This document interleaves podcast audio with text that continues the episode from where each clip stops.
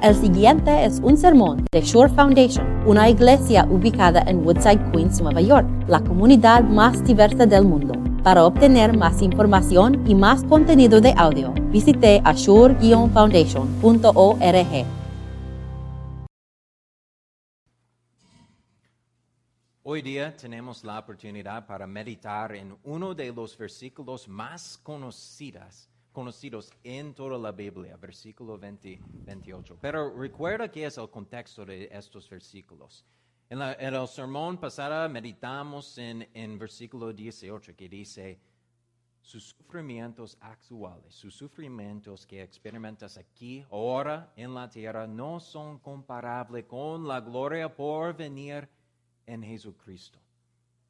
Y en medio de todos nuestros sufrimientos aquí en la tierra, nuestros gimes, cuando gima- gu- gimemos en frente de Dios y sobre todas las cosas pasando en nuestras vidas, Pablo escribe estos versículos.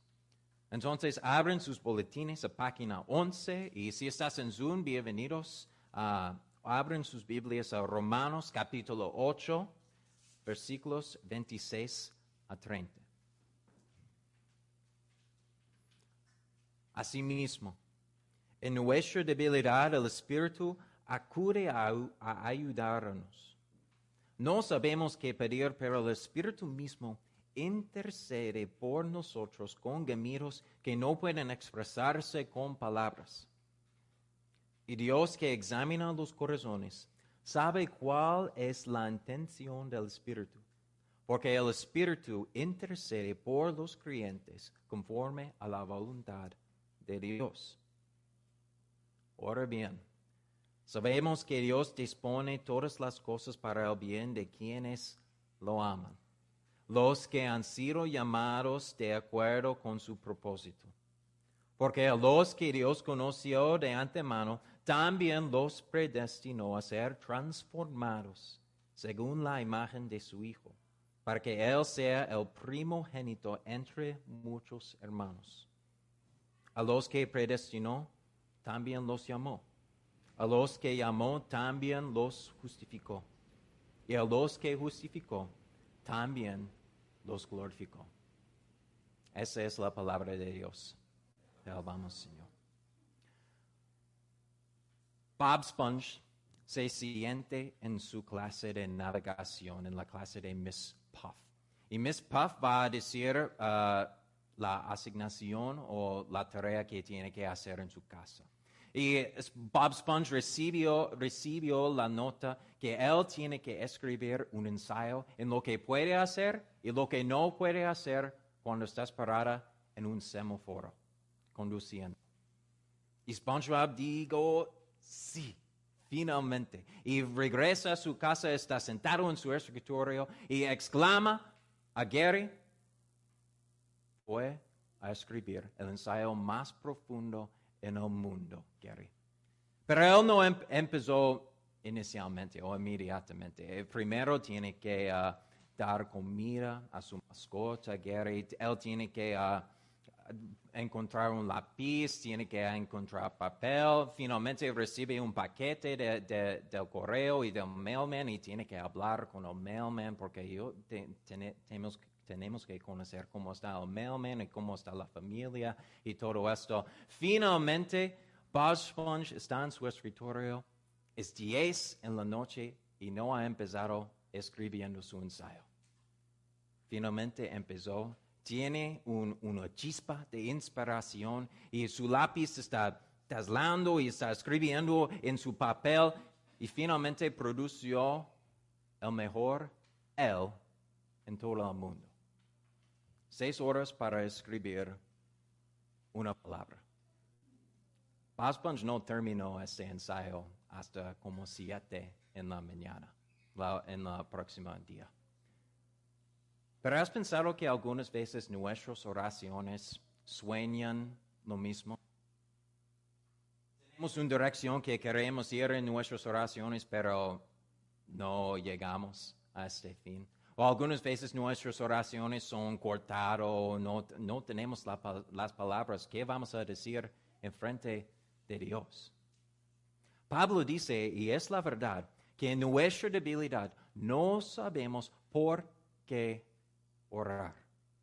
No tenemos palabras. No sabemos cómo podemos hablar a nuestro Padre en los cielos. Quizás sabes eso, pero siempre antes de alguien está orando o enfrente de una comida o en la familia, algunas veces hay una pausa incómoda, ¿sí? ¿Quién va a orar? ¿Qué van a decir? ¿Van a decir un versículo de la Biblia? ¿Qué, van a, qué, quiere, qué bendición quiere? Siempre hay, hay una pausa incómoda. Quizás es porque no tenemos las palabras. No sabemos lo que podemos hablar, en nuestro, hablar a nuestro Dios. Y algunas veces cuando estamos orando, estamos buscando a tientas para las palabras. Estamos en oración, pero paramos, distraemos con diferentes cosas pasando en nuestras vidas. Pensamos que Dios, tú sabes, tú sabes lo que necesito porque voy a orar. Dios, siempre estoy orando las cosas mismas cada vez, para mi familia, para mis amigos, para mi situación, para mi trabajo, para, para mi hermano que enferma, para mi hermana, para mi tío, para mi abuela. Siempre oro lo mismo, lo mismo, lo mismo Dios. ¿Eso ayuda? ¿Escuchas esas oraciones, Dios? Y cuando pensamos como así, Finalmente terminamos con nuestras oraciones, no oremos. Pero puedo decir porque esto me da un poco conforme en mi vida. Porque cada vez que ores, hay dos personas orando. Yo estoy orando, pero Pablo dice también que el Espíritu Santo ayúdanos, intercede por nosotros con gemidos que no pueden expresarse con palabras. Pablo dice que el Espíritu Santo entiende nuestra debilidad y nuestra situación que no, que no tenemos palabras y dice que Dios entiende perfectamente. Un pastor dije, dije, la como así, que el Espíritu Santo siempre está corrigiendo nuestras oraciones, así que llegan a los oídos del Señor cada vez que sentamos que estamos miscomunicando nuestras oraciones a Dios, el Espíritu Santo está intercediendo para nosotros, traduciendo nuestras oraciones a Dios. Porque el Espíritu Santo está en nosotros y Dios sabe la mente del Espíritu y sabe las personas que tiene el Espíritu. El Espíritu también sabe exactamente cómo siento en mi vida. El Espíritu Santo sabe exactamente lo que necesito en mi vida. Y el Espíritu Santo sabe exactamente cómo hablar a Dios para mí. Sabes que todo el mundo quiere sentir que estoy conocido o tengo valor en mi vida. Para personas en mi edad especialmente es lo que creemos en nuestros trabajos, nuestras profesiones, con nuestras familias y con nuestros amigos. Queremos sentir valor en lo que hacemos en nuestro trabajo, que estamos escuchando en nuestras opiniones. Cada persona en el mundo quiere sentir que están valorados en frente de alguien. Pero oración no es solamente una persona. El Espíritu está juntando con nosotros en nuestras oraciones. En el libro de Ruth hay, una mujer, se llama Ruth. Ella está buscando para los granos, los demás de los granos en la cosecha. Y Ruth está llevando mucho más que solamente bolsas para poner granos en sus hombros. Está llevando el pesado de perder su esposo en la vida. Ruth también está llevando el peso que ella ha dedicado su vida a Naomi, su suegra, y ella necesita atención. Ella necesita ser vistado en la vida. Y como una mujer en el desierto, una extranjera, solo, ella está vulnerable. Ella está muy débil en esta situación. Pero Dios lo vio, la vio. Dios la vio y estaba dirigiendo todas las cosas en su vida para trabajar y funcionar para su bien. Y así que su kinsman redentor, Boaz, estaba allá, porque Dios estaba ayudando, escuchando, obrando en el mundo para producir bien para Ruth. Dios escucha sus oraciones, cortado, buscado, atentos, sus masculadas oraciones, porque la quiere escuchar sus oraciones. Dios te escogió antes de la fundación del mundo. Estás notado y conocido por Dios, teniendo todas sus oraciones captado y leyendo, traducido por el Espíritu, porque Dios quiere escuchar sus oraciones. Eres elegido por Dios, escogido por Dios. Él me sabe y me elige no solamente la idea de mí, en lo que quien, podría ser, en quien yo podría hacer más en mi vida, con toda mi debilidad, con todos mis síntomas de pecado, con todos mis pecados, con todo lo malo que tengo en mi vida. Dios envió su Hijo a este mundo para pagar por mis pecados, para decir, yo quiero a esta persona, yo quiero tú, yo te quiero. Yo quiero conocer a Él con todos sus pecados, con todos, todas las situaciones y sufrimientos que tiene. Y transformó mi vida.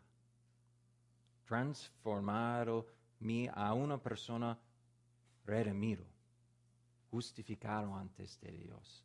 Un hijo y hija de Dios. Y por los medios de gracia, la palabra y los sacramentos, Estoy su hijo. Estoy su hija de Dios. Sabemos esto. Mira cómo confidente y con confianza Pablo dice eso, ¿sí? Sabemos. Sabemos nuestras debilidades y nuestros sufrimientos. Sabemos que lo que, da, lo que damos en nuestras oraciones a Dios no está suficiente lo que damos en nuestras vidas a Dios y a otras personas, nuestros vecinos, nuestra familia, no está suficiente. Pero Dios escucha nuestras oraciones. Has visto que algunas veces en nuestras oraciones hagamos mucho señalación en nuestras oraciones. Señor, gustaría esto. Esta circunstancia que tengo no está bien. Estoy sufriendo aquí. Quizás Dios puede mejorar eso. Quizás puede ayudar con esta relación, esta relación, porque hay personas sufriendo en las calles. Señor, Señor, ayuda. Señor, ayuda esto, ayuda esto en mi vida, ayuda a mí. Hay una historia de un pastor de una iglesia que estaba enfermo y más o menos va a morir. Entonces toda iglesia estaba orando en frente en rodillas en frente de Dios, implorando, Dios, Dios escúcheme, ayudar sanar este pastor. Es nuestro pastor. Ayudarnos, ayudar a esta iglesia, Señor. Pero ese pastor murió. Y en el funeral, ah, el predicador fue un pastor que estaba amigos con este pastor. Y en frente de toda la congregación, el pastor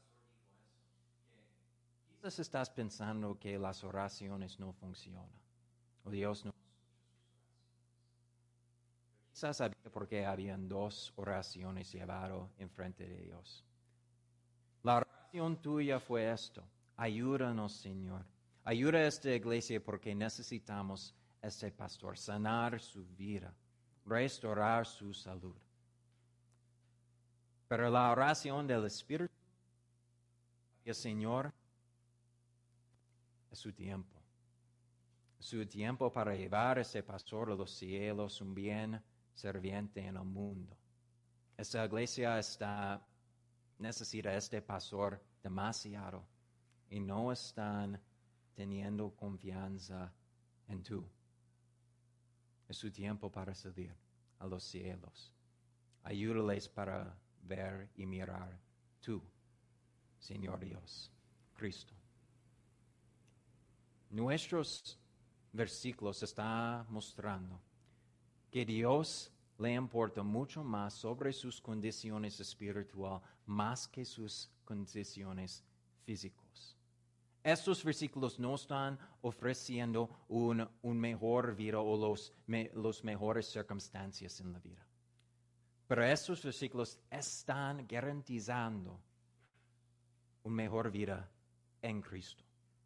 Y se pueden sobrepasar todas las cosas en Cristo. Con el Espíritu traduciendo sus palabras en frente de Dios. Esto no garantiza que su vida aquí en la tierra va a cambiar. Así que cuando nuestros hermanos y hermanas están en el hospital sufriendo enfermedades, sabemos. Cuando parece que todo, todo el mundo está en contra de nosotros, cuando nuestras relaciones con amigos y con familia están en, en la dirección opuesta que queremos, podemos decir, sí, sabemos. Cuando parece que nuestros esfuerzos para alcanzar a las naciones aquí en Woodside, en todos nuestros eventos, mensajes, medios de evangelismo no están trabajando o obrando en la comunidad o en los Estados Unidos, en cualquier parte del mundo, podemos decir sí. Sabemos. Sabemos que Dios dispone todas las cosas para el bien de quienes lo aman, los que han sido llamados de acuerdo con su propósito. Pablo no está diciendo que voy a explicar algo nuevo a ti, voy a enseñarles algo nuevo. Él está diciendo, sabemos, esto es como Dios trata sus hijos y hijas en Dios,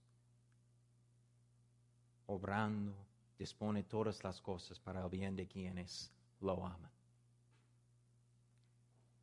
Algunos de ustedes tenían la oportunidad para visitar Nueva Jersey con nosotros en la semana pasada para ver la instalación y ordenación de un nuevo pastor allá. Y quizás algunos de ustedes escucharon la historia llegan a este nuevo pastor. Sin pastor en esta iglesia por un año, llamado diferentes pastores de diferentes partes del mundo, pero cada vez rechaza, rechaza, rechaza. ¿Cuántas veces piensas que el Espíritu Santo había gemiando con estas oraciones, traduciendo al Padre por parte de esta iglesia? ¿Cuán alegría piensas que estaba en los cielos cuando finalmente llegaban a recibir la noticia que tiene un nuevo pastor? ¿Cuán alegría piensas que el Padre tiene para su gente aquí? La próxima vez que piensas que no tiene nada para orar, abran sus Biblias a versículos 28, 29 y 30. Y cuando estás leyendo estos versículos, intenta buscar una cosa que puede romper esta cadena de salvación. No hay nada. Pero ya sabemos. Ya sabemos que Dios dispone a todas las cosas para el bien de quienes lo aman. Para los débiles y los dignos como nosotros. Amén.